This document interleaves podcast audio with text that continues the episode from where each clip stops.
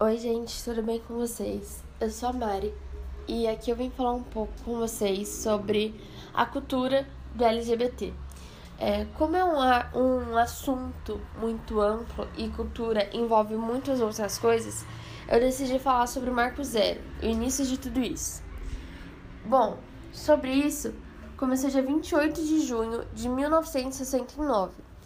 Foi um ano e um dia em que, pela, logo pela manhã, logo pela manhã, é, diversos grupos de gays, de travestis, de lésbicas e de drag queen, eles foram às ruas enfrentar polícias e qualquer outro tipo de autoridade em busca de seus direitos, em busca dos direitos LGBTs.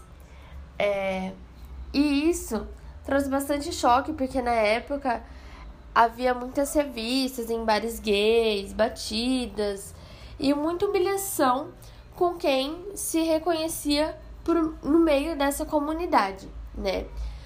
Portanto, é, naquela época eles tiveram bastante sucesso com toda essa manifestação, com todo com toda essa rebelião. E até hoje, dia 28 de julho, de junho, perdão, eles consideram o Dia Internacional do Orgulho LGBT, que é uma data para comemorar, celebrar vitórias históricas, é, mas também para relembrar de tudo que foi necessário passar por você se identificar por outro gênero, por você se considerar uma pessoa diferente do que o mundo estava acostumado a ver. Então, foi um, foi um marco muito histórico de felicidade e de tristeza por precisar de tudo isso só por uma escolha que foi sua. Foi só por uma escolha que você aceitou em você mesmo. É, e já puxando, após essa cultura LGBT, para a parte de esporte, né? E nesse tópico de esporte, a representatividade do LGBTQI+, nos esportes, tem sido de grande mudança. Um acontecimento que aconteceu recentemente nas Olimpíadas de 2020 chamou muita atenção. De todo mundo, assim, de todos os países, chamou muita atenção. Porque além das Olimpíadas acontecer do jeito que aconteceu, no meio de um cenário pandêmico e no meio de tantas restrições, dos 11 mil atletas que estavam competindo nessas Olimpíadas, 175 se reconheceram como LGBTQI+, e abriram isso publicamente, abriram isso sem nenhum problema durante jogos, durante a vida, durante uma rede social. Eles simplesmente abriram isso sem temer muito o que poderia acontecer ou coisa assim do tipo. É, nesse meio desses 175 que se reconheceram LGBTs, tem finalistas, tem medalhistas, tem campeões, etc e tal, e todos eles com li livre, livre arbítrio assim, sem peso nenhum na consciência, por estar se abrindo publicamente no meio de um jogo tão importante como parte da comunidade LGBTQI+. Falando um pouco sobre a comunidade LGBTQI+, nas religiões e crenças e fé, etc e tal, é, é de grande dificuldade que nós ouvimos histórias de pessoas dessa comunidade dizendo algo positivo sobre a religião. É muito difícil atualmente encontrar uma religião que realmente abre os braços sem nenhum tipo de preconceito ou respeito entre aspas, né?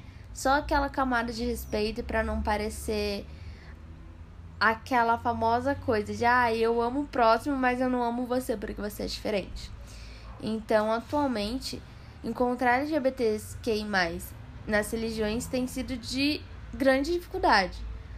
Por incrível que pareça, ainda não se há uma religião só para quem é para quem se reconhece como LGBTQ+, ou coisa assim. Porém, de todas elas, a religião cristã tem sido a mais acessível, né? Para aqueles que buscam o amor independente de tudo. Porque uma coisa que é muito legal de falar é que de todas as religiões, de todas as crenças, de todos os deuses ou Deus, o amor é algo incomum que é pregado em cada um deles. Então, em cada uma dessas caixas de religiões e de fé, O amor ele é comum em todas elas.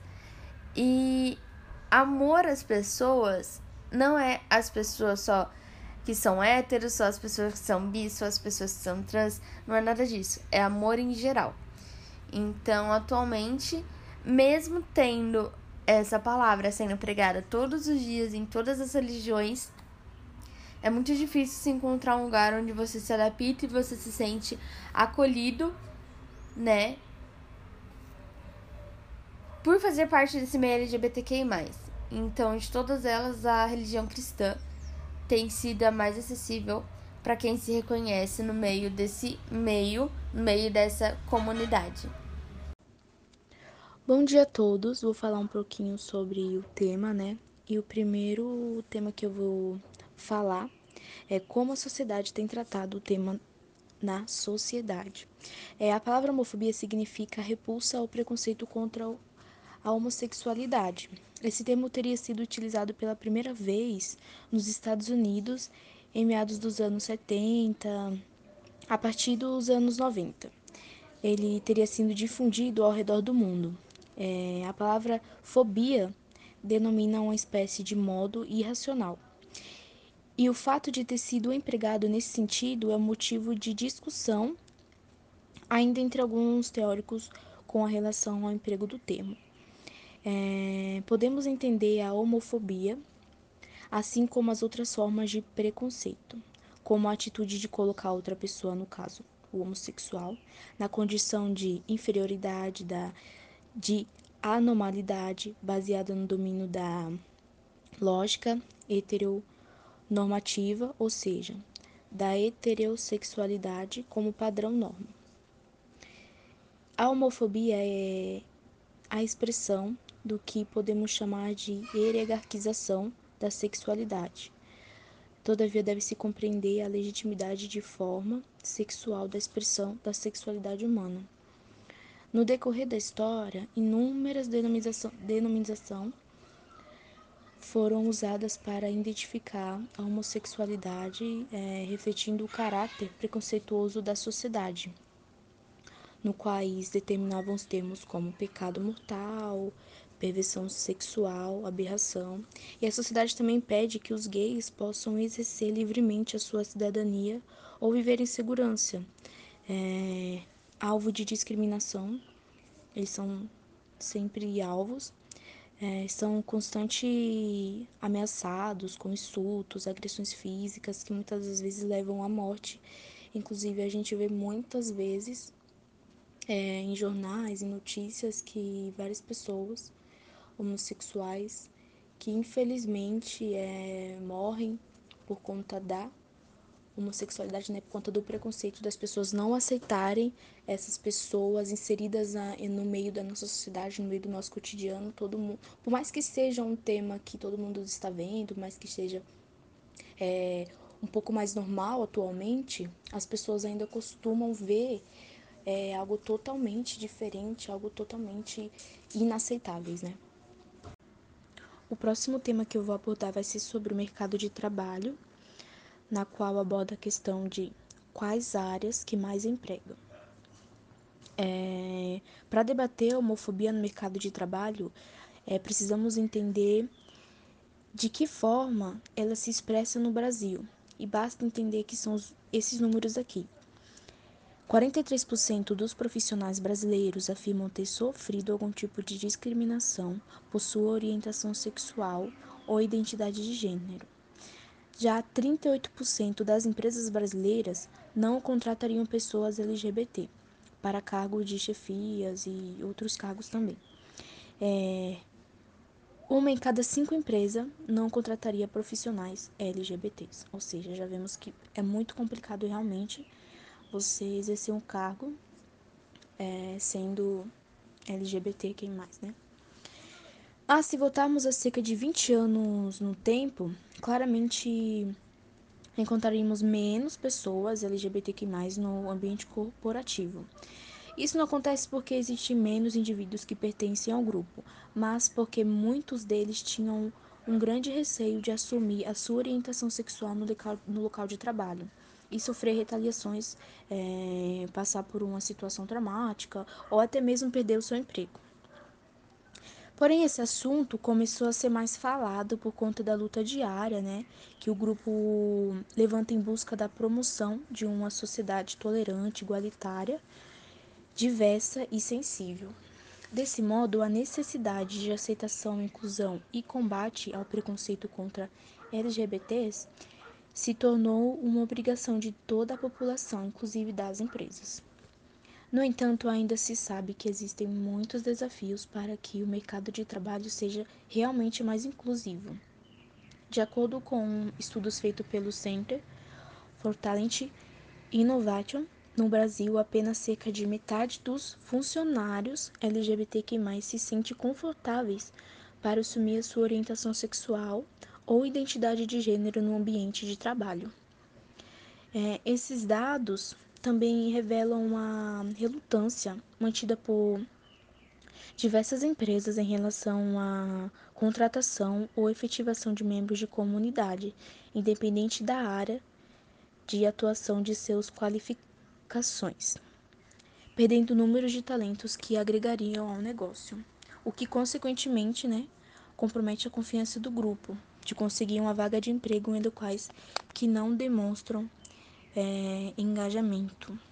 Ou seja, realmente é muito complicado. Imagina se já é complicado eles é, terem o seu espaço na sociedade. Imaginem terem um espaço no mercado de trabalho onde tem muitas normas a serem cumpridas, muitas empresas têm os seus métodos de trabalho, seus métodos de contratação de pessoas e seus perfis também, né, a serem contratados.